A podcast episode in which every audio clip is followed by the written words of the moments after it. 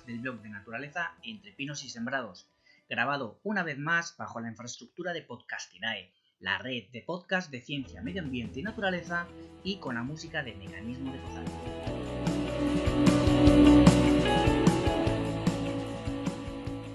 Hoy vengo con una entrada que publiqué en su momento en el blog y que quiero convertir en formato podcast porque entiendo que es una de las más interesantes, que hay mucha gente que se puede sentir identificado con ella, y no es otra más que la explicación de por qué a la gente le gusta observar aves, por qué es tan divertido, por qué es tan entretenido, qué hace que sea esta una de las principales aficiones mm, en todo el mundo, por qué hay tanta gente que tiene esta afición. Entre mis amigos y conocidos, yo soy el de los pajaritos. ¿qué le vamos a hacer? A la gente le hace gracia ver a un tipo que va mirando más al cielo que al suelo, que se le encienden las alarmas cuando oye el canto de un ave y que va apuntando las especies que ve, cuando las ve, pero hora, día, mes, año, donde las ha visto, incluso apunta cosas raras como la temperatura o la fuerza del viento en el momento de la observación. Quien más y quien menos le llama la atención hasta que al final siempre hay alguien que te pregunta, ¿por qué te gustan tanto los pajaritos? Ahí te esperaba yo. Me alegro que me hagas esa pregunta. Te voy a contestar. Siempre, absolutamente siempre, estoy entretenido. Y en el podcast de hoy te voy a explicar por qué. Observar pájaros es divertido y te hace estar siempre entretenido. ¿Por qué? Porque siempre, absolutamente siempre, hay pájaros a tu alrededor y estos van cambiando dependiendo de dónde estés. Voy a explicarme mejor. Estás en el campo y ves un tipo de pájaros, propios de ese lugar. Pero sin embargo, en un parque ves otros diferentes. Aunque, ojo, muchos pueden coincidir. Y si te vas a un río, ves otros diferentes. Te vas a la playa y más de lo mismo, otros diferentes. En un lago, exacto, otros diferentes. ¿Y un bosque? Por supuesto que también diferentes.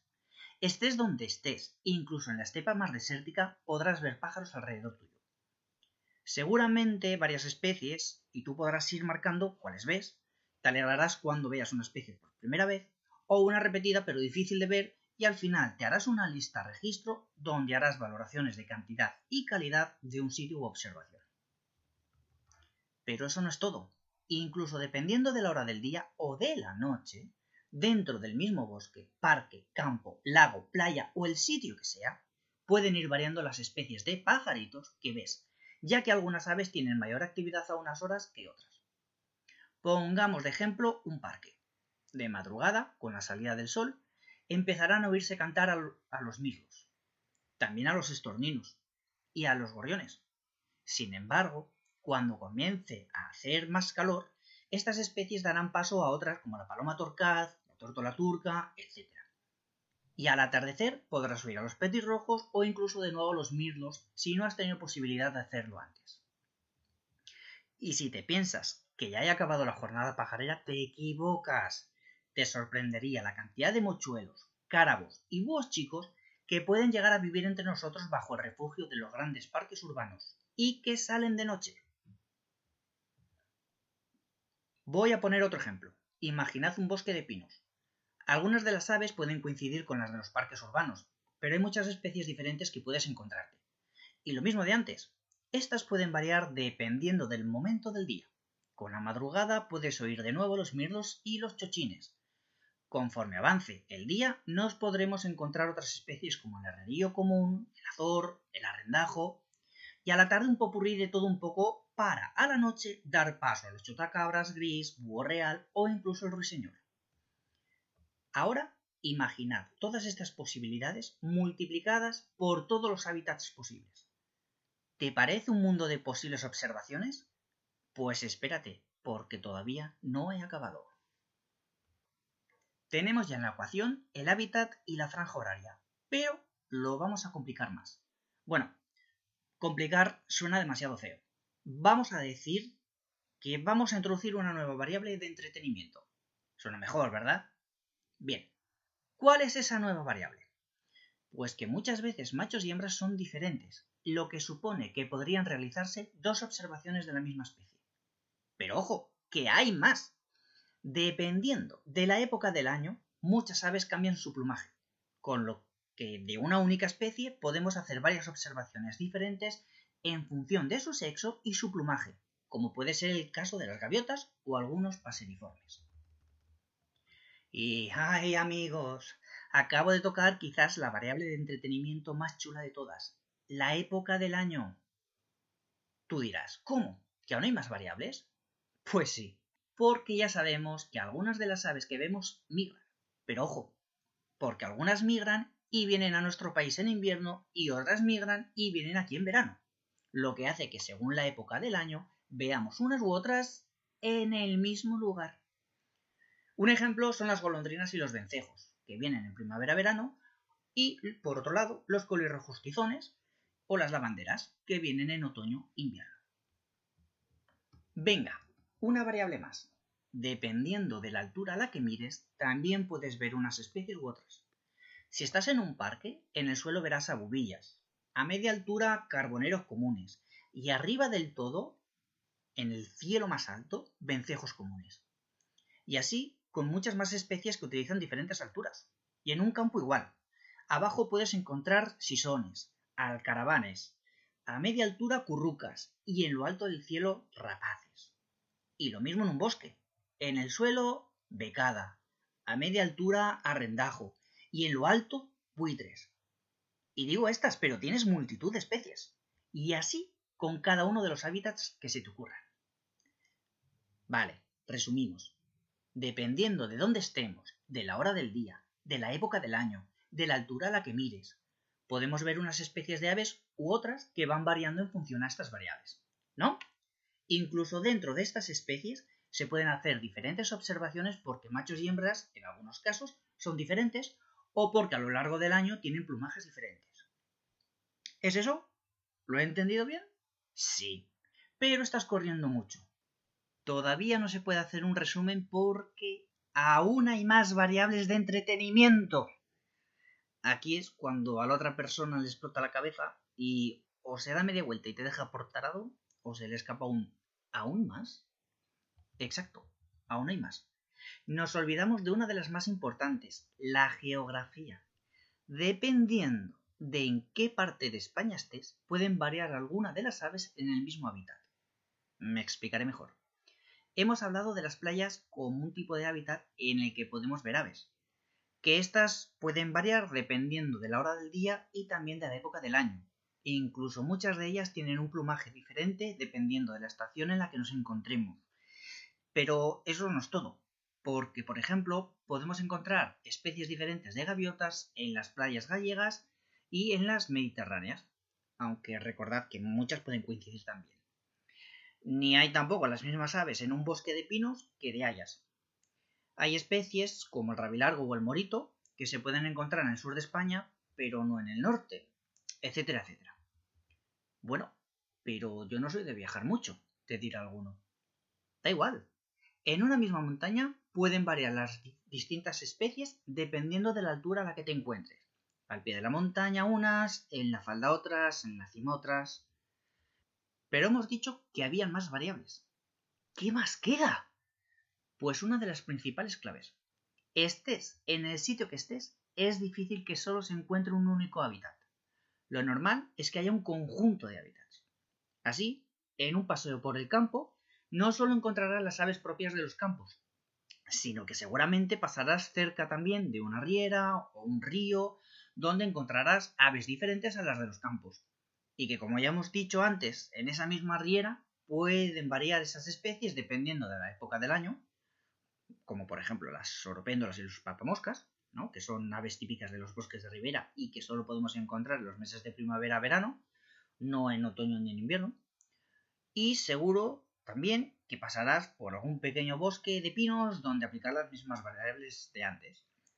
Y si estás en un bosque, tendrás el bosque como hábitat principal, pero también tendrás cerca un torrente, un cortado de rocas, un prado, que son a su vez hábitats diferentes.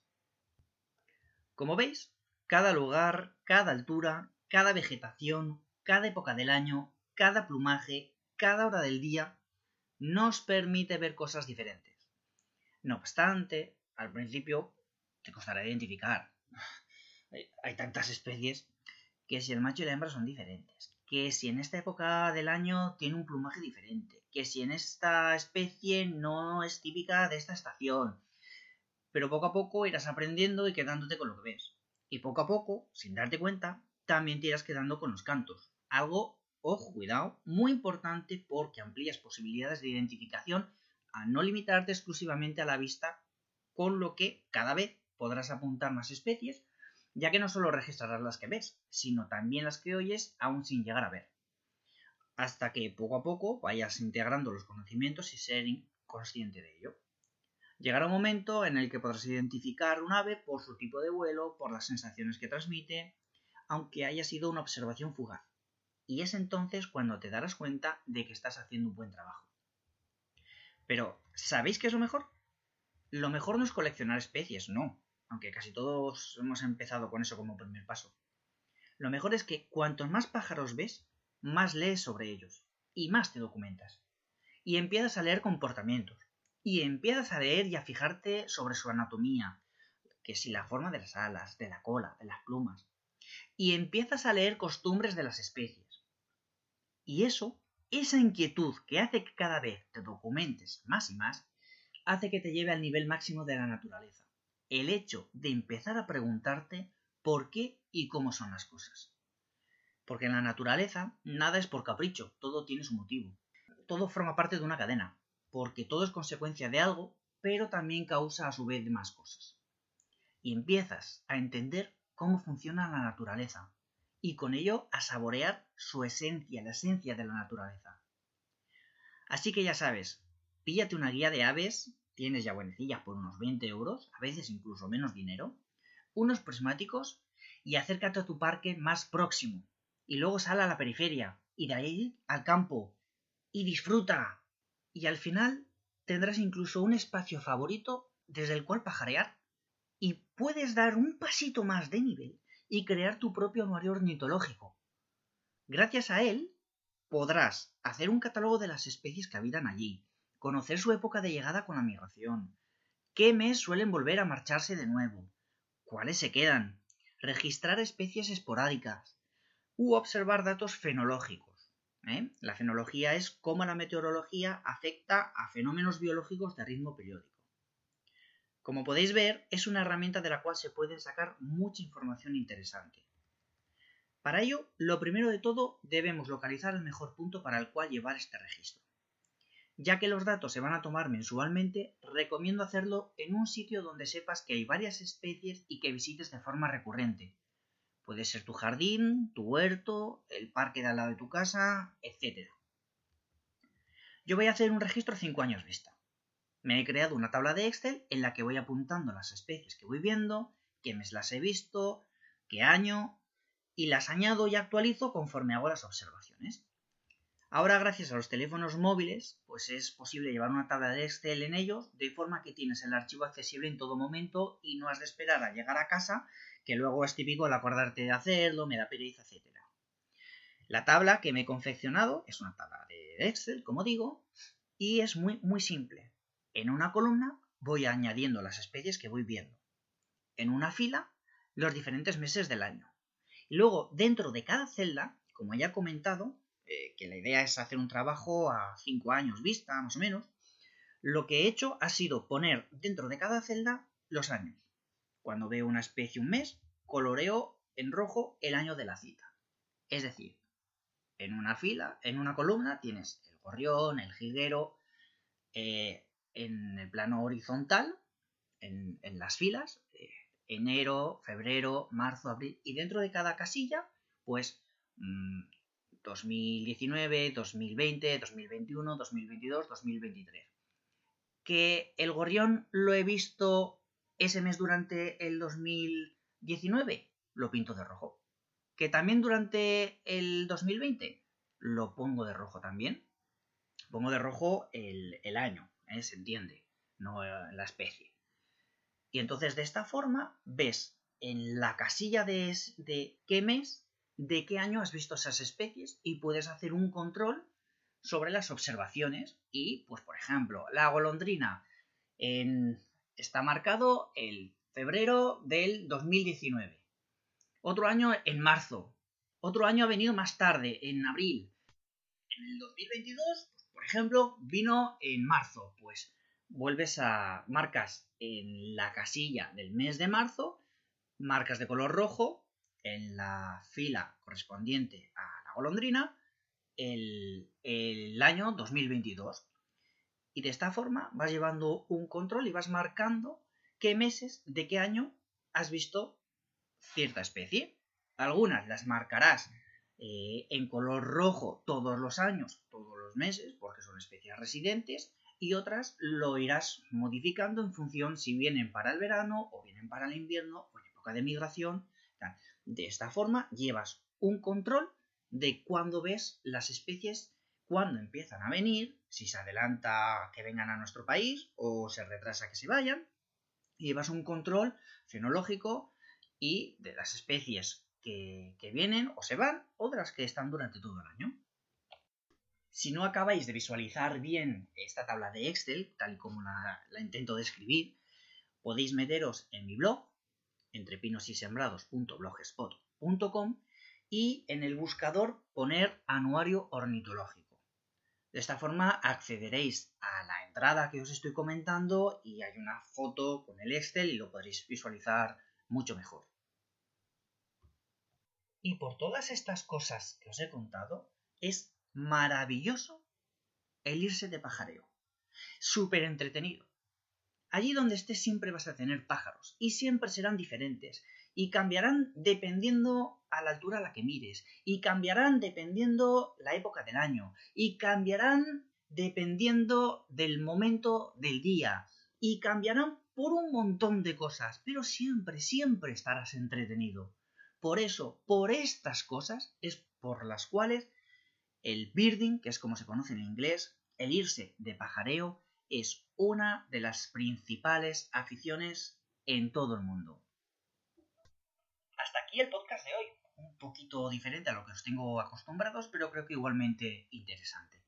Si os ha gustado, Espero que os suscribáis al podcast y así poder estar atentos a cada uno de, los que voy subiendo. Muchas gracias por dedicarme vuestro tiempo. Espero que os haya gustado. Hasta la próxima.